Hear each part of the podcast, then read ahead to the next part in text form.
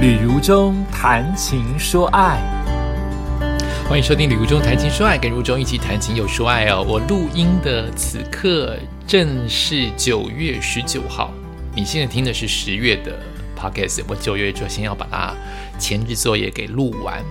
那大家都知道，这个日子就是我们很担心的那一连串，呃啊，我现在是九月二十号，日子怎么过的？天哪，呃，就是那一连串地震。九一八、九一九年墨西哥都有地震，九一七哈，那其实让整个台湾都心心浮气躁，心里很浮动。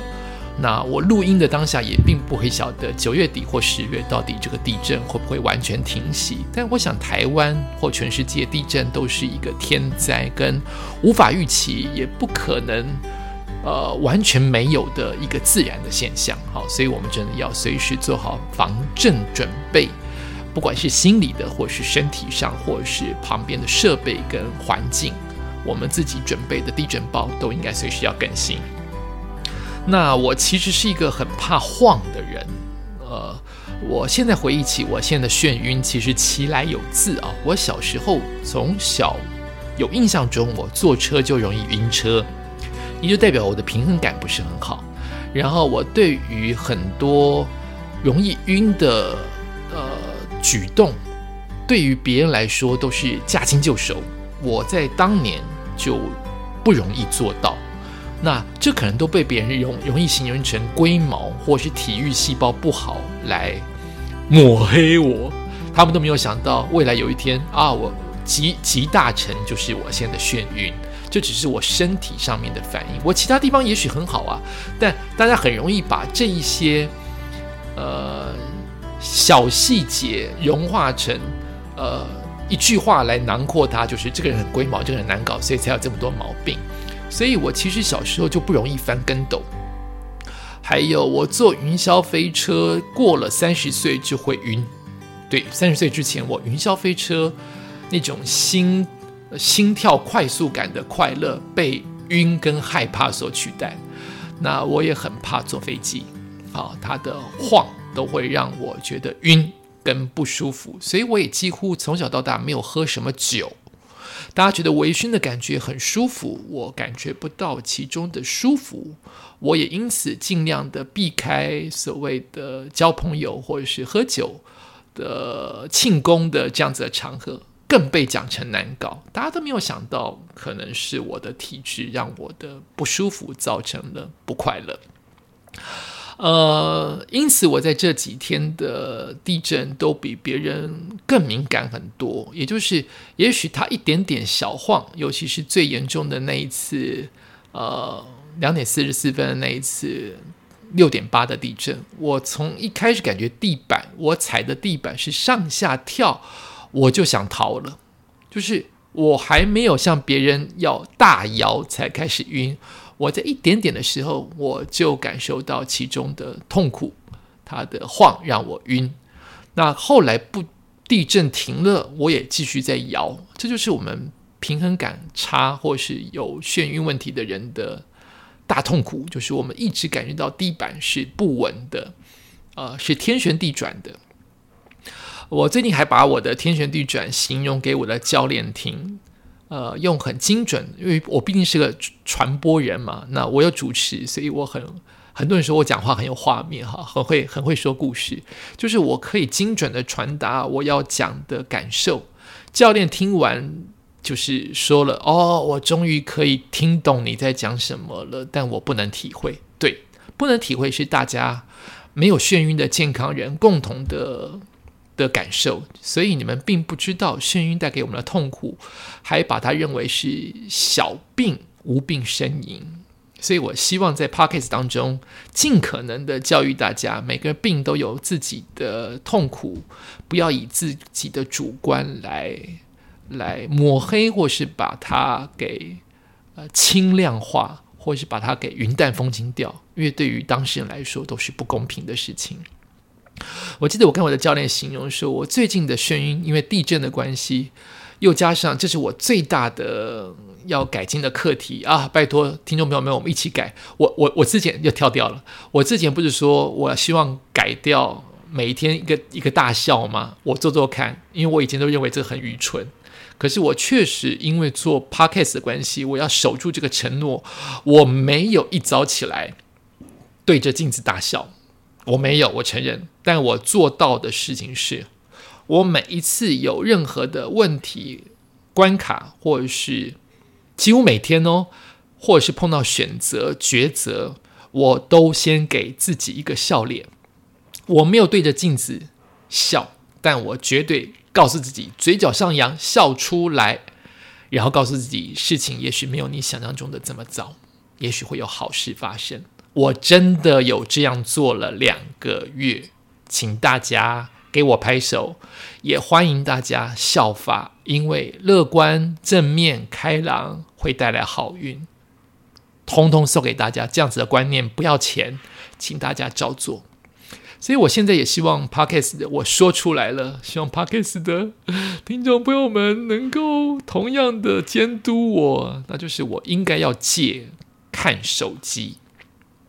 我太常看手机了，我太在乎每一个手机所发给我的讯息，即使是垃圾，我都会看一下再把它删除。我现在应该连看都不要看。或是不要管它删不删除，就是不要看。我最近因为地震的关系，我的眩晕配合着我太常看手机，我的眩晕方式很像卡通，也就是我看着手机，或是我单纯的像我现在录音看着麦克风，我会掉进手机或掉进麦克风的漩涡里，听不懂对不对？但这就是我的感受。我看着麦克风黑黑的头，我看着手机亮亮的画面，我居然像卡通里面那种变成蚊香一般，就是那个点的电蚊香那个蚊香，像蚊香一般的旋螺状，然后我就掉进去了。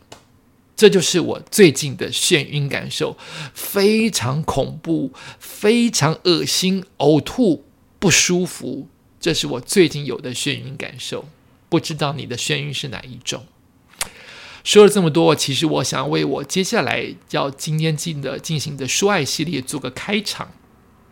我记得我很小的时候就听过一个地震的故事啊，就是有一只狗啊，一直叫啊，叫了一个整个晚上啊，主人说你不准再叫了，吵死了。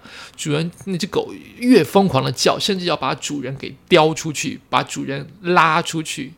主人就气呀，这只乖乖的狗为什么在夜间一直在给我给我冲低呀？所以主人被狗拉出去的时候。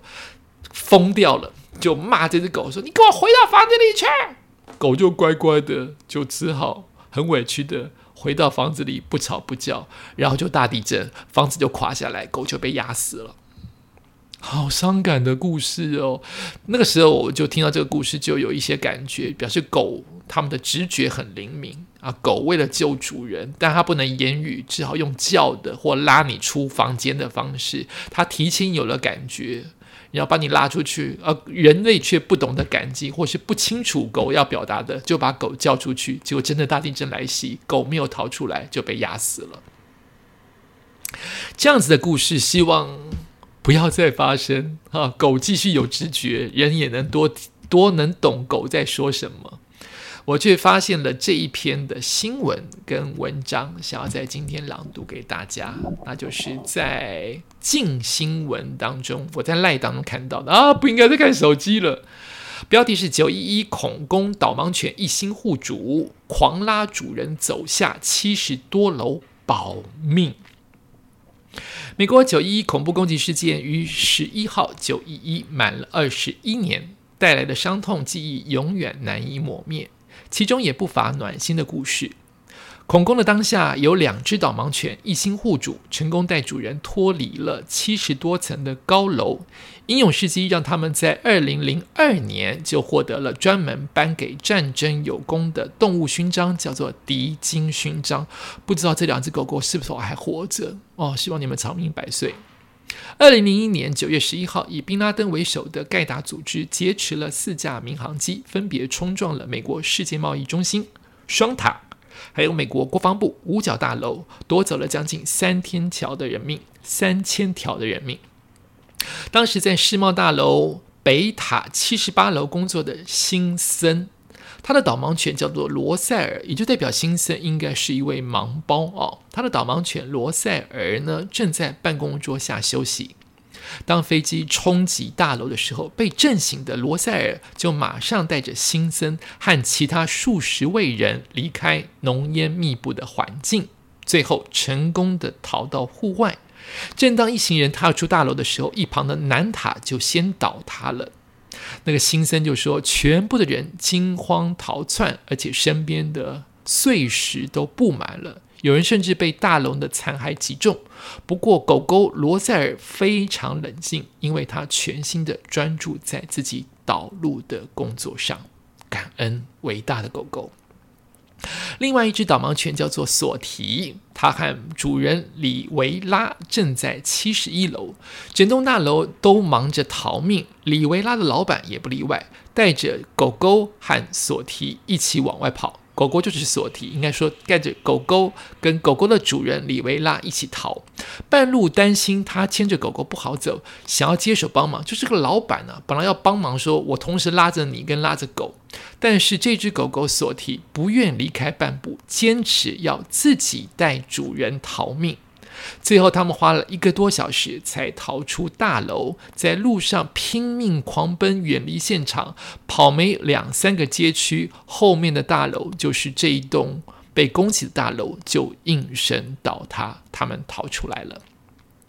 罗塞尔和索提这两只导盲犬在二零零二年获颁迪金勋章，这个勋章是专门颁给在战争有功的动物。这真的是九一就是一场战争哦。他鼓励他的英勇事迹，而在九一事件发生之后，索提和罗塞尔相继在二零零八跟二零一一年离世，所以我刚才的期望扑了个空啊。那么辛森也将罗塞尔的故事写成书，让他的英勇故事能够永传在人间。导盲犬真的很伟大，对不对？被训练之后，一辈子就是跟着主人，乖乖的，也不能。提早去尿尿，也不能像狗狗那边东闻西闻，也不能乱抢食物。它就是一辈子乖乖的跟在主人的旁边，跟跟在主人的脚旁边躺着休息，或是往前走，永远就是这样的命运。这些狗狗尽其一生在保护，在指引人类。我们我们能不对狗狗好吗？是不是？唉。太棒的故事了，也感谢你收听今天的《旅中谈情说爱》，我们下次再见。